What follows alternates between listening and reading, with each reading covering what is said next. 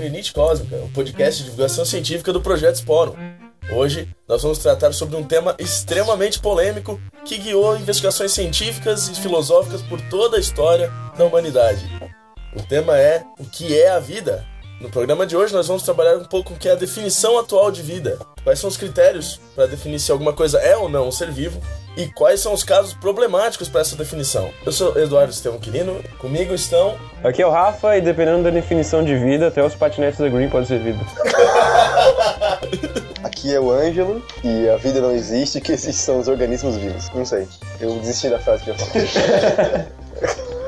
Eu sou o Alisson Cavalcante e a vida é um fenômeno superestimado. Muito bem, então, começamos com a pegada existencialista do Alisson. Tu não falou outra frasezinha? Vida que segue.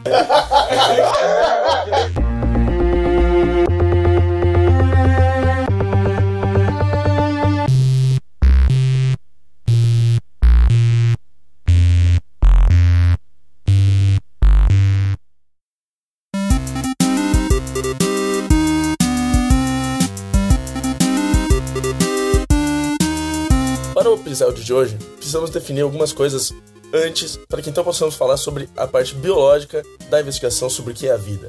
Primeiro, que a gente precisa falar sobre o que é uma definição. Rapidamente apenas, uma definição tem que ter alguns critérios que são necessários, ou seja, que sem aqueles você não pode, é, o objeto não cai sob a definição, e condições suficientes.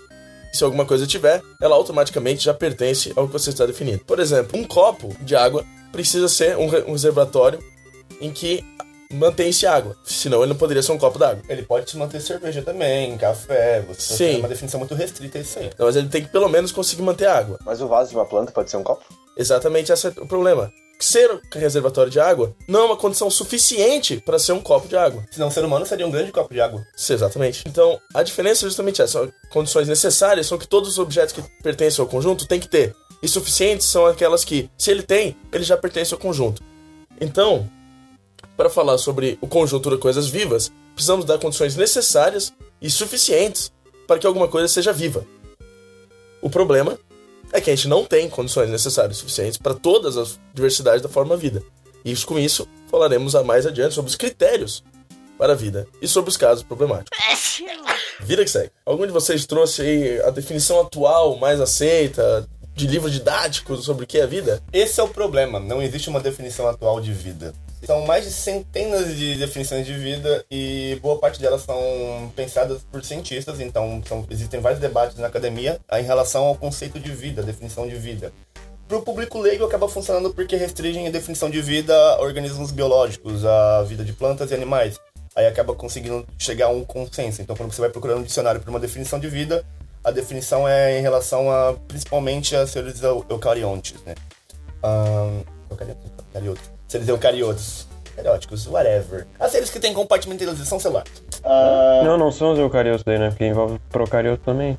Não, mas a definição basicamente no dicionário se resume em, tipo, todos os exemplos que são citados são pra... Cara, a definição do Aurer deve ser a definição tá no livro didático, que é uma, uma lista de características. Mas provavelmente vai ser uma coisa tipo, vida é aquilo que se reproduz, aquilo Gera que é, tem- gera tem descendentes. Tem sete critérios, assim. Sete Irritabilidade, crescimento, ah, Movimento, tem alguns. movimento, pode ser dinâmica, movimento, né? Reagir ao, aos. Irritabilidade. dinâmica intracelular, no caso, ou não necessariamente movimento no ambiente. É, tem que ter algum tipo de coisa assim. É, manutenção da- das estruturas, autopoiese. Mas isso eu acho que seria um conceito à parte, né? Não entra nessa lista de. Sim, é. que aparece nos, nos livros didáticos, assim. Entra. Entra? A autopoiese é, ou se o Alisson gosta de termodinâmica, né? Regulação da termodinâmica do indivíduo. E é, é um dos critérios mais amplos que você pode ter para definir uma forma de vida. Mas o, o foda dessas listas de características é que quanto mais características, mais é, é, coisas fora disso aí a gente vai achar, né? Exatamente. E, por exemplo, se você bota uma lista de 37 características necessárias, uma grande parte dos, dos indivíduos vai ter, sei lá, 20, 10, 15. Mas não. Você pode dar várias características necessárias para incluir casos de exemplo e nunca vai resolver o problema. Então, o ideal seria encontrar características suficientes, que sejam uma, uma ou só, e realmente é, aceitar a definição e dizer que lá não é vida. Mas E um dos problemas também de você ter essa grande quantidade de características para definir o que é vida é que às vezes as coisas que são definidas como vida com base nessas características não são coisas que notavelmente estão vivas assim. é, é, esse é o problema. Isso é uma coisa que a gente tem uma intuição sobre o que é vida que a gente não gostaria muito que os patinetes da Green fossem seres vivos. Tem um livro famoso do Dobizanski que é O que é a Vida, que ele fala, que ele fala que a vida é aquilo que luta contra a desordem, seja, luta contra a entropia negativa. né? Como no artigo que eu tava lendo, ele definiu vida como uma entidade. Ele não definiu como organismo, como um indivíduo, mas como uma entidade. Aí ele conseguiu englobar outras, muitas outras coisas que se adapta ao próprio ambiente. E boa parte da- das definições de vida acabam considerando essa, essa, essa última parte da, da definição, que é a questão de se adaptar ao ambiente que você está inserido. É, é curioso, assim, isso. vai ver pessoas que tocam instrumentos musicais desenvolvem calos nos dedos, desenvolvem é, diferenças, diferente elasticidade nos tendões e várias coisas. E também, claro, uma grande maleabilidade no sistema nervoso central para permitir que eles toquem. Então, o ambiente, o microambiente que você está inserido, vai e, e espera-se que para seres vivos isso funcione quase geralmente, vai modificar como eles efetivamente são, né? Como são, qual é a constituição física deles. É, se você, por exemplo, aquelas tartarugas que nascem com plástico ao redor do casco, que o casco dela simplesmente deforma, provavelmente processo extremamente doloroso, inclusive, mas é, é um exemplo de uma coisa que um ser vivo faria e um e aparentemente, dado o que nós temos hoje de, de robôs ou, ou casos menos problemáticos, não acontece. né? Mas uma questão que eu vou botar aqui na mesa é a seguinte: aparece muito nos livros didáticos que para ser vivo tem que se reproduzir. Ou seja, se eu não me reproduzir na minha vida, eu nunca estive vivo?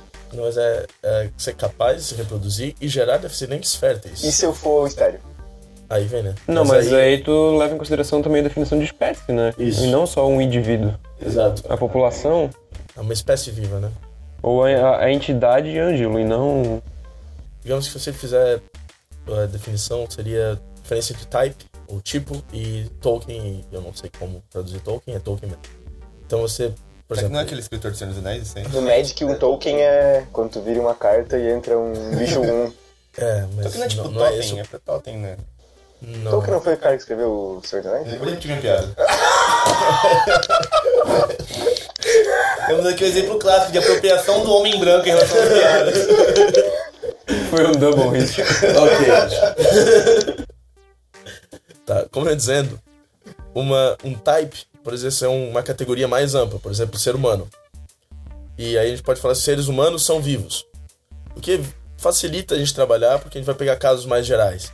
A gente pode também pegar o token do- da característica do tipo ser humano, que seria o Ângelo, que talvez seja estéreo. Ou eu, que joguei futsal, provavelmente também sou estéreo. Eu era goleiro, muito bolas. Ou eu, que não tenho a menor paciência pra me reproduzir, então. E se a gente pegar, talvez, apenas fazer uma definição de vida por tipos, a gente vai conseguir uma abordagem mais simplificada, que talvez dê conta de quase tudo. Mas aí, claro, sempre vão ter os casos, como o Ângelo acabou de propor, que desafiam, porque a gente gostaria que o o objeto em si, né, o objeto que a gente está considerando, caia na definição.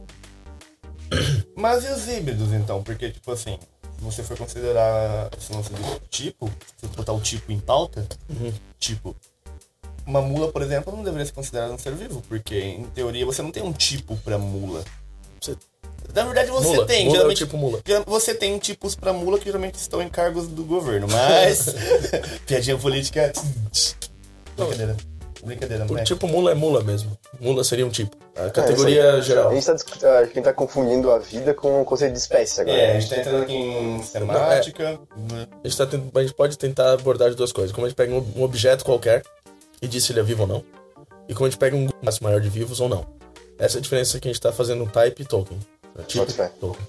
Se você quiser fazer uma, uma definição para todos os objetos, seu trabalho vai ser substancialmente maior.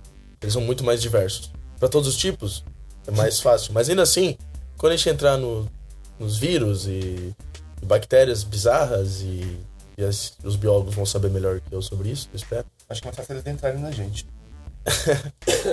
É, faz todo sentido. É, quando a gente entrar nesse caso, claro, qualquer um dos dois tipos de, de definição vai ser problemático.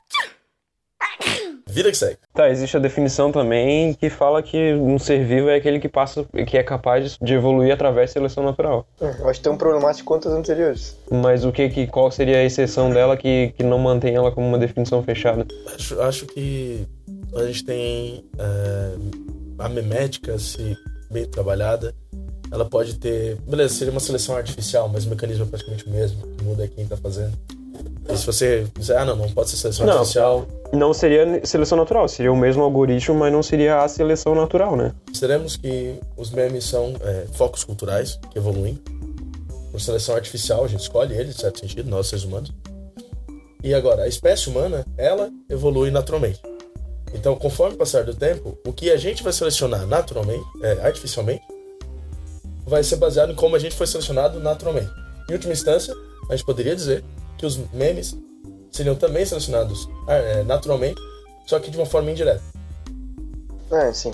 A gente tá falando que questões linguísticas seriam vivas também, né? Mas, mas outras coisas além da vida seriam vivas a partir desse conceito. Eu acho que tudo sofre seleção natural, né? Assim, eu entendo a seleção natural como duas partes. Uma parte negativa, que quem não consegue sobreviver morre, que é a eliminação, e a parte positiva, que é quem consegue sobreviver, se manter adaptado ao ambiente e dar origem aos descendentes. Então, duas partes. Só que minerais é, podem ser vistos através dessa, dessa, dessa lógica também. Cristais, ou, ou o próprio planeta, ou uma galáxia. É, como é que um, um cristal poderia passar à frente seu gene? Não, não tô falando de gênero, tô falando da sua própria estrutura como sua entidade mineral, assim. Como é que ele poderia fazer isso? Tem a estrutura básica das moléculas, né? Tipo biogeoquímica. Então, ótimo. Então a gente tem um contra-exemplo para. Não, mas é que a gente também tem essa necessidade de excluir o que a gente naturalmente acha que não é vida, né? É, não, claro. A gente quer fazer um conceito que abarque a conclusão que a gente já tem sobre o que é vida. É verdade. Naquelas definições que a gente estava citando antes, capa- capacidade de reprodução, de auto-organização, etc, etc, etc, muitas coisas não vivas entram nessas capacidades e acabam a gente tem que criar mais mais critérios para elencar o que é vida, pra, porque essas coisas que a gente nitidamente tem como inorgânicas estão sendo classificadas como vivas, assim. Estrelas, o próprio fogo entra nessa categoria, a própria dinâmica Na marítima verdade, da Terra. o fogo é nessa- da hora, hein? o fogo ele tem capacidade de se replicar.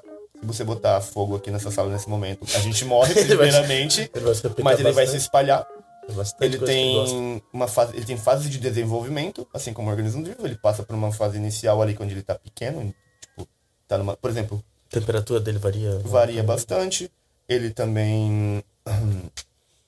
Bem, basicamente ele age como se fosse um ser vivo. Inclusive por isso que em muitas culturas eles veem o fogo como Deus, porque ele tem essa, essa malemolência. E ele tem vivo. metabolismo, né? E ele tem metabolismo. Ele tem, é, Metabolismo pontos de é vista geral do entrópico, né? ele tem metabolismo. metabolismo é o conceito mais geral da É, biologia. quer inclusive dizer, tem gente realmente que muito define a vida pelo metabolismo. É, Eu acho que- que é tão geral quanto qualquer coisa. né? Exato. Basicamente dizer, ela sofre processos químicos. Oh! Mas que isso- surpresa! Mas, inclusive, todos os, os debates que tem em relação à origem da vida pesam exatamente nessa questão de metabolismo, questão de, tipo, como você define o que é vida. Não, já é difícil definir a origem da vida. Definir o que é vida a partir da origem dela já é mais complicado ainda. Sim. Porque existem hipóteses ali de que os primeiros. As primeiras. Os primeiros, nos primeiros momentos ali de uma proto-vida, por exemplo, esse, todo esse, esse lance do metabolismo aconte- acontecia de uma forma totalmente inorgânica. Você tinha moléculas orgânicas sendo formadas a partir do metabolismo ali e em rochas, né, por exemplo. E você não tinha um organismo vivo agindo, você não tinha compartimentalização celular naquela época. Não, você tinha pequenas moléculas que acabavam ahn, resistindo àquele ambiente co- completamente inóspito. É, acho que na verdade são duas linhas de pensamento, né? Uma é que o metabolismo surgiu primeiro e outra é que a compartimentização e o RNA teria surgido primeiro. A ideia do metabolismo também é o que exclui os vírus da classe de, de ser vivo, né? Mas eu ia comentar, em- inclusive na, na problemática de definição de vida, parasitas obrigatórios não entram na definição de vida. Exatamente, porque se- se tu exclui vírus, tu tem que excluir alguns protozoários também, que são parasitas celulares obrigatórios. Exatamente. Nessa definição de vida, parasitas obrigatórios não entram como vida. Ou seja, aquele seu tio que mora com a tua avó há 45 anos ali, que não paga o aluguel, se alimenta ali, ele é assim, ele não é vida, ele não é vivo. Aí, tio João! Desculpa é qualquer ofensa. Gente, nosso endereço postal, né? A gente não vai falar que você não processar a gente. A gente tá gravando na botânica. O que é a vida. Como, como você olha pra uma coisa e fala que essa coisa tá viva? É, eu acho que nosso conceito, em geral, tem uma posição em psicologia, em alguns tipos de estudo, que são muito interessantes, que desafiam a proposta de definição que eu apresentei no início, que era uma definição formato clássico, por condições necessárias suficientes. A, a psicóloga Eleanor Roche, em 1971, se não me engano, Saúde. ela começou a trabalhar com, é, com experimentos de tipicalidade, ou seja, ela dava, sei lá, pássaro, pegar um grupo de pássaros, é, pinguins, pardais e canarinhos, di- digamos fosse isso. Ela descobriu que as pessoas atribuem mais passaridade a canários e pardais do que a pinguins. Porque parece pra gente, que, dado tudo que a gente observa, nossas associações com o, noção de pássaro, a gente associa mais canários e passarinhos do que pinguins, que são um caso bem diferente. Pinguins não são pássaros de qualquer jeito, né? Então, são aves. sim, sim, sim, também. Eles são Ah, pegamos, filósofo. Ai, O clássico filósofo que dá um exemplo e não entende, né? É zoeira, zoeira. são muito babaca. Clássico biólogo babaca. Eu acho que todo mundo tem que saber as categorizações que os malucos inventam. Mas isso aí já muda completamente a noção de passaridade. Se o bagulho Não, não passa, não, porque a questão é linguística, né? A questão não é teórica, é linguística. fala isso pra evolução. Não, é, o ponto do que ela tá estudando é uma questão linguística. Aí o que eu quero falar sobre isso, né? Por que eu falei isso? Porque pare- parece que a gente dá atribui vida a coisas que são casos paradigmáticos de vida. Por exemplo, animais, é, plantas, os das mais óbvias, é, coisas assim, né? Então, é verde, tem caule, ah, então isso provavelmente é uma planta. Então parece que tem meio que um gradiente assim, do que é vida, Então né? os tipos, Isso, né? é. Nos tipos. não- Isso são, é, são os casos paradigmáticos ou estereótipos, né? A posição chama- chama-se posição estereótipo, estereotípica sobre conceitos. Ah, eu manjo bastante isso aí. E. Sofri muito com isso. Fui pra caralho. E. Então talvez seja esse o problema do- da nossa intuição de vida querer se meter na nossa investigação sobre o que é a vida. Uhum. A gente baseia ela pra cobrir o que a gente vê todo dia, que obviamente não são nenhum micro-organismo e, e nem coisas muito, muito específicas. E a gente quer que aquilo, aquilo lá entre em todo, em todo caminho, em todo caso. É, então talvez seja esse o maior problema. Assim, a, gente, a gente pode aceitar que não existe isso. Não existe uma dif- diferença maior entre o que é vivo e o que não é vivo. Simplesmente não existe uma diferença clara entre os dois. Eu acho que o importante desse episódio é dar uma conclusão é que a gente não consegue definir, né, de fato. Cara, claro que a gente consegue. Não, a gente consegue dar diferentes. várias definições, mas a gente não consegue chegar a um consenso e aplicar esse consenso, porque cada definição pode ser usada para um contexto diferente, né? E eu acho que é legal também a gente pontuar o por que, que a gente está discutindo isso, né? Porque tem uma, uma utilidade prática também. Se a gente for estudar a vida fora da Terra, a gente precisa saber o que que é a vida, o que, que a gente está procurando. Inclusive, sobre. Voltando, a gente tá acostumado a procurar vida ou tentar definir vida da forma que a gente conhece como vida, né? Que é essa vida baseada em carbono e tal. Mas tem vários experimentos já, tem até um artigo que saiu recentemente que a gente vai deixar linkado depois desse episódio. Ah, me senti youtuber agora. Ah, que fala sobre eh, organismos que foram construídos usando o silício como base. O silício, para você conseguir ter a vida baseada em silício, você precisa de cenários completamente diferentes para a formação de- desse, desse elemento, né? Até por ele ser uma- uma- um elemento que ele reage bastante com oxigênio, até por ele ter precisar de muita energia para você dissociar um do outro. Então, uma das coisas que os astrobiólogos procuram são formas de vida baseadas em silício em planetas que são muito mais quentes, logo são mais enérgicos desse ponto de vista, estão mais pró- próximos das suas estrelas ali mães e que tem uma característica muito forte de silício na, na- silício livre na, na superfície dele. Porque na Terra você não tem, você tem silício, ele fica de um- numa estrutura que você não consegue acessar ele muito bem, a não ser que você trate ele assim. O silício consegue fazer quatro ligações também? Consegue fazer quatro Em ligações casos também. peculiares, sim. Não, mas não, em todos os casos. Ele consegue fazer quatro ligações em todos os casos. Em quatro posições possíveis. A diferença é que para você conseguir fazer essas ligações ou quebrar essas ligações, você precisa de muito mais energia nuclear. Ah, frente do carbono. Então, e outra coisa que ele também ele, é que ele não ocorre em um formato gasoso. Então, em lugares onde a vida seja baseada em silício, por exemplo, é, esse tipo de ciclo biogeoquímico seria basicamente por poeira. Não seria com base no ar. Frente do carbono, que você consegue ter a forma gasosa dele, você não tem esse formato. E ele também não é hidrossolúvel, né? Então isso já dificulta bastante para você teve formas de vida em silício ocorrendo aqui na Terra. É, pessoal, pensando assim, se um uma espécie alienígena baseada em silício viesse para a Terra e visse nossos chips baseados em silício, será que eles vão considerar que os chips são mais vivos que a gente? Se eles forem bem burros, Sim. Acho que Eles, se eles forem burros, eles não viam na família. eles não iam nem chegar aqui, né? Eu tenho- ó, isso é curioso, porque a gente pensa em inteligência e ah, tecnologia de ponta, então tem que ser muito inteligente. Na verdade, não, você pode ser muito pacífico. Imagina uma sociedade que tem 150 mil anos de duração ininterrupta e sem destruição. Eles são muito burros, muito burros, para o nosso nível de, de cognição. São muito atrás, fazem as mesmas funções, a gente tem que facilitar o nosso experimento mental, mas eles ficaram 150 mil anos se desenvolvendo.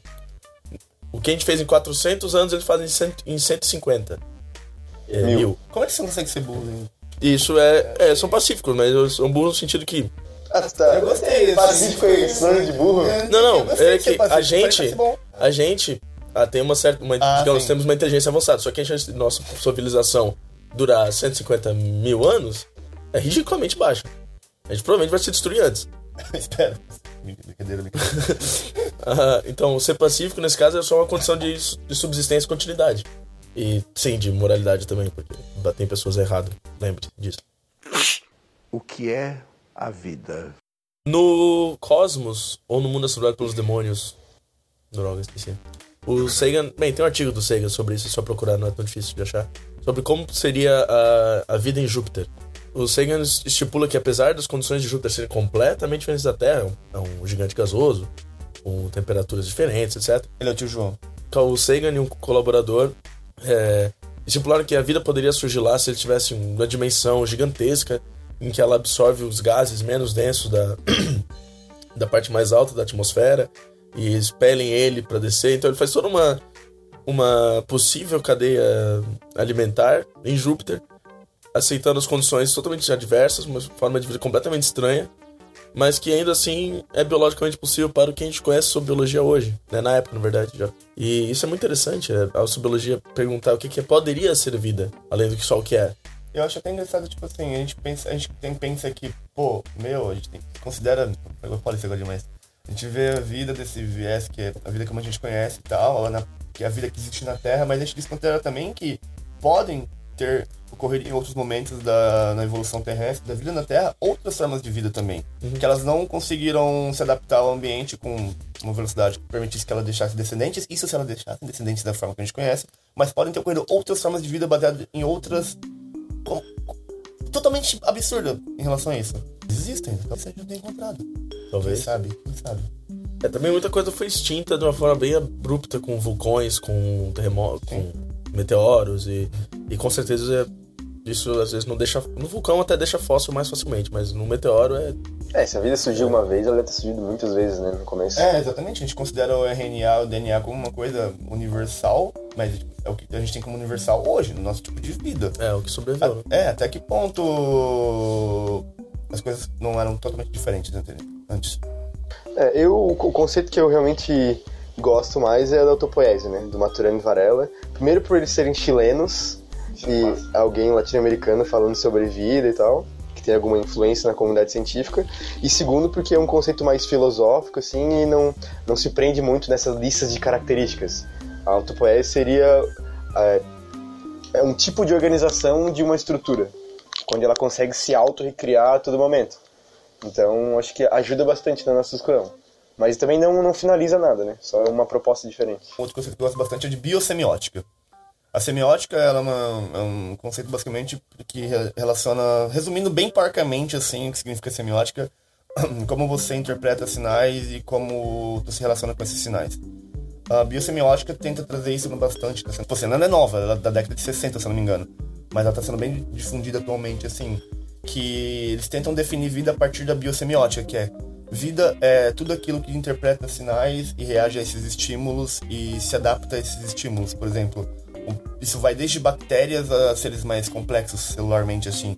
Como uma bactéria reage à mudança de temperatura, de luz, para ela essa mudança de luz vai ser um sinal. Então ela vai interpretar esse sinal e ela vai reagir a esse sinal.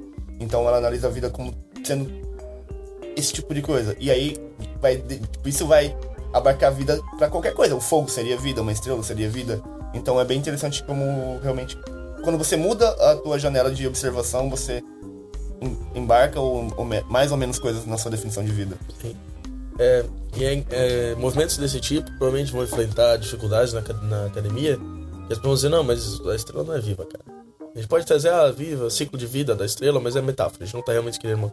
Ah, Mas ele pode dizer, "Ah, mas por que, que eu deveria aceitar a tua intuição sobre o que, que é vida? Ou a minha intuição também, porque afinal é, criamos o mesmo lugar.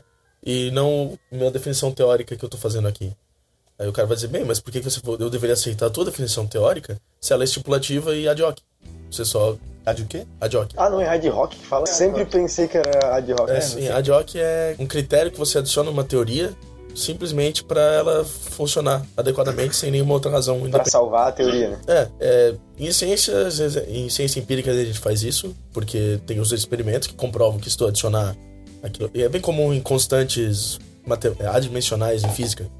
Faz experimento, faz experimento, faz experimento, faz experimento. Agora achei uma constante adimensional que me dá uma precisão absurda. E aí, ótimo, agora fechou a minha constante, tá legal, vida que segue. Só que quando faz um desenvolvimento teórico, não é legal você adicionar coisas aleatoriamente só para salvar a tua teoria, porque reduz a chance dela estar correta, num certo aspecto. né? Você tá inventando uma coisa, e independentemente, só para salvar ela, tu adiciona uma cláusula. Tá, ok. Não, não- dá muita força e sustentação pro que você tá dizendo. Mas quanto mais tu é, estuda o fenômeno e entende ele, mais tu consegue expressar isso em equações matemáticas, por exemplo. É. Então tu tá adicionando uma, uma questão ad hoc que talvez possa ajudar tu a, a desenvolver aquilo. Sim, mas eles vão tentar, porque cientista quer estar certo, mas tem que estar aberto a, Mudar. ao erro, né? Na possibilidade do erro. Então eles se esforçam pra estar certo, eles não querem estar errado. Ninguém quer estar errado, na verdade. Só que. E pra isso eles vão, é natural. Ah, então bota esse critério ad hoc aqui e vê se cola. Ups. Mas às vezes o critério realmente é. Alguém vai fazer pesquisa de novo, refina aquilo, e o critério não sai mais como ad hoc, ele sai como derivação da teoria. De uma coisa mais básica na teoria. E aí, ótimo, você tem uma teoria cada vez mais forte. Então, trazendo isso para nossa discussão, seria: eu vou colocar uma teoria em cima da, dessa que eu, que eu tô para poder dizer que ela é correta e que Isso. a tua não tá É. apurada. Basicamente é isso. O ponto que eu queria dizer, basicamente, é simplesmente que às vezes a gente vai ter um conflito em que a gente vai ter, alguém vai estar defendendo, ah, minhas intuições são mais importantes. Alguém vai dizer, ah, minha base, minha base. Consegue dar um exemplo dentro da- do conceito de vida? E nesse caso, exatamente esse caso. O cara, é, o ponto é, ah, estrelas, as estrelas são vivas. Não, estrelas não são vivas. Ah, mas a biosemiótica que eu tô aceitando aqui é, diz que é vivo. Aí o cara diz, beleza, mas pra mim, como não é vivo, você devia ter rejeitado a tua posição e não aceitado ela. Aí você vai ter um impasse, um impasse científico. Provavelmente vai simplesmente romp- romper a literatura. Quem não aceita aquilo vai seguir pra um lado, quem, quem aceita segue pro outro. Ocorre bastante. É, ocorre o Essa tempo todo. discussão O tempo é- todo. Foda. Inclusive, outra coisa que, voltando, acho que nesse ponto que tu acabou de comentar, dá pra linkar com a hipótese de Gaia, né? Não sei se aqui todo mundo conhece, que ela foi muito mal interpretada inicialmente, que é a hipótese de que a Terra, ela, ela se autorregula como, se fosse- como se fosse um organismo vivo. Isso acabou virando depois, de- demandou pra pseudagem, movimento New Age, foi uma coisa horrível, assim. O, o, o, o cara que propôs a hipótese teve que dar uma palestra pra explicar que não era nada disso. O cara não, foi ali em Margulis, não foi? Foi ali em Margulis e o cara. o Love, Claw, Love Lock. O James Lovelock. A Liz Margulis ela ajudou a difundir, se eu não me engano, bastante. Ela, teve- ela deu uma refinada bem interessante na, na hipótese de Gaia. E aí ele teve que vir a público numa universidade pra poder Cara, falar. mas a mãe, a mãe natureza tem todas as respostas. Basicamente. E aí a Margulis tipo, também ajudou bastante a difundir essa, essa hipótese e mostrar porque ela é científica e não é realmente uma pseudociência. Porque você vê a Terra como um organismo vivo. Porque dentro de todos esses critérios que a gente apresentou pra vida, assim, a Terra se encaixa. É, um exemplo que eu, que eu lembro que o Lovelock fala no livro dele é o sistema das margaridas, que ele faz um uma modelagem lá da, da Terra que só, só existiriam duas espécies de margaridas, uma branca e uma preta. E daí, dependendo da, da irradiação solar, uma é, viveria e outra morreria. Daí, nesse modelo, acontece uma flutuação entre as duas espécies. assim. Daí, meio que a Terra autorregulando a sua própria existência. Mas é, qual é a vantagem teórica de aceitar isso? Qual é a desvantagem teórica de aceitar Esse que é o isso? ponto, que já não é, é, a hipótese de Gaia, ela é considerada uma teoria científica porque você consegue fazer previsões em relação a isso. Tu faz previsões em relação ao comportamento da Terra, inclusive a própria climatologia deriva disso. Uhum. Então, você faz previsões em relação ao comportamento da Terra como organismo vivo, usando os mesmos modelos que você usa para prever o comportamento de organismos vivos. Certo. É só, é, basicamente eles é, mudam o eixo da, da, da ação dos, dos corpos que fazem parte para um todo que regula as partes. E dentro do ponto de vista, você vai analisar as coisas dentro de um microcosmos ou do macrocosmos, como se a gente vê a Terra como nosso planeta e tal. Mas se a gente pegar isso dentro do corpo humano, tu consegue fazer a mesma coisa com Exato. colônias de bactérias, com protistas que são parasitas. Ué. Como se cada pessoa fosse um planetinha. Olha só que frase filosófica. Cada, frase cada viajona. ser humano é um cosmos. Mas basicamente é isso. Pô, será que a biologia é a única área do conhecimento que não sabe definir seu objeto de estudo? Não, todas as áreas do conhecimento não sabem definir sobre Ou ninguém sabe o que é história, o que é filosofia, Ninguém o sabe. que é... É, A filosofia mostra isso pra todo mundo, que as, as respectivas áreas. Ah, então isso não tá tão mal. assim. Não, não. Na verdade, é. é. Por exemplo, o que é um objeto físico, né? Ninguém faz a menor ideia do que que é um objeto físico. né? Você tem que botar coisas extremamente bizarras, tudo junto no pacotinho e rezar pra que dê certo. Essa pergunta é tão difícil que é por isso que o Abu, o Abu, o Abu Janra fazia sempre, né? É. O que é a vida? É, é. O que é a vida que segue. É, eu acho também é diferente definir a vida para biologia e para filosofia, né? A biologia vai tentar sempre definir de uma forma que seja prática e aplicável. É, você vai ter uma diferença de, de foco de estudo, né? Mas eu vejo que, em última instância, o, a forma que você dec- decide quais são os conceitos que você está usando determina até se você conseguiu provar que algum, fenômeno acontece ou não. Você conseguiu obter ele ou não.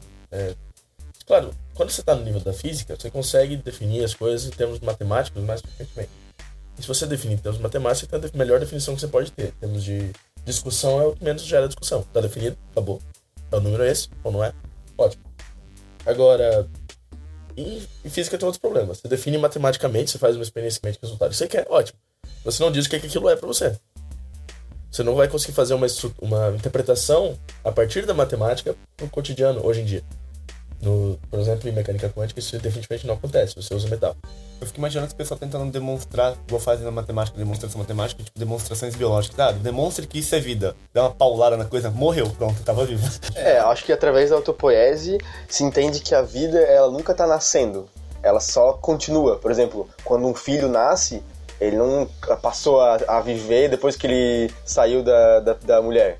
Mas ele é, é a continuação da vida daquela pessoa. Então, tá sempre mantendo o acoplamento com o ambiente. Isso, Ele tem uma continuidade. Você não é Funcional. vida, você está vivo. Isso, é um estado. É, você tem uma continuidade funcional. Estar vivo é ter uma continuidade funcional, que é ter sangue fluindo, ter cérebro funcionando, ter coração batendo, ter. Agora, claro, ou coisas que fazem essa função. Você pode trocar de coração para um coração é, artificial, ele vai continuar vivo.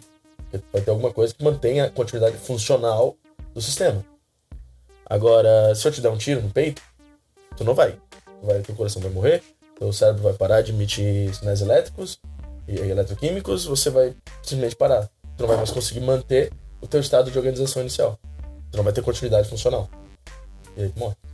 Se, a definição pra morte é um equilíbrio ter- termodinâmico do sistema ali, onde você não tem mais essa troca de energia en- entre o sistema interno e externo, a definição de vida não poderia ser a mesma coisa? Tipo, o oposto disso? Eu acho que é a melhor opção que a gente tem, é a autopoiese e regulação termodinâmica. Então, qualquer coisa que tá, esteja nesse estado de desequilíbrio e, e gastando energia, consumindo energia pra manter esse estado de desequilíbrio, seria vivo. É, porque aí tu consegue explicar os comportamentos dos seres vivos que estão naquela lista longa de coisas a partir disso.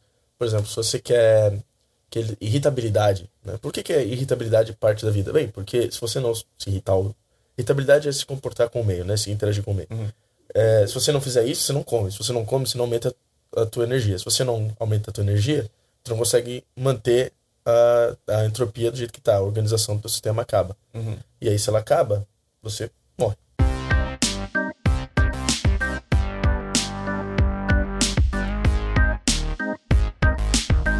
É, então, se você tem. ah, A sua definição de vida manda pra gente.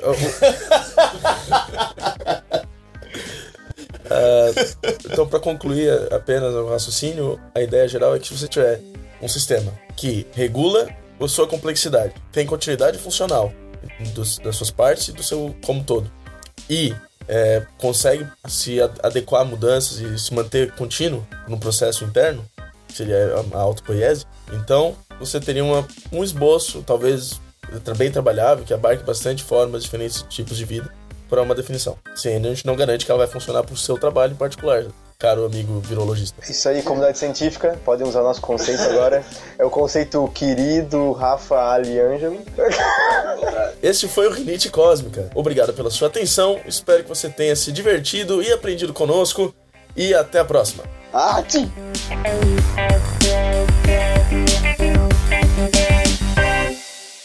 Vida que segue.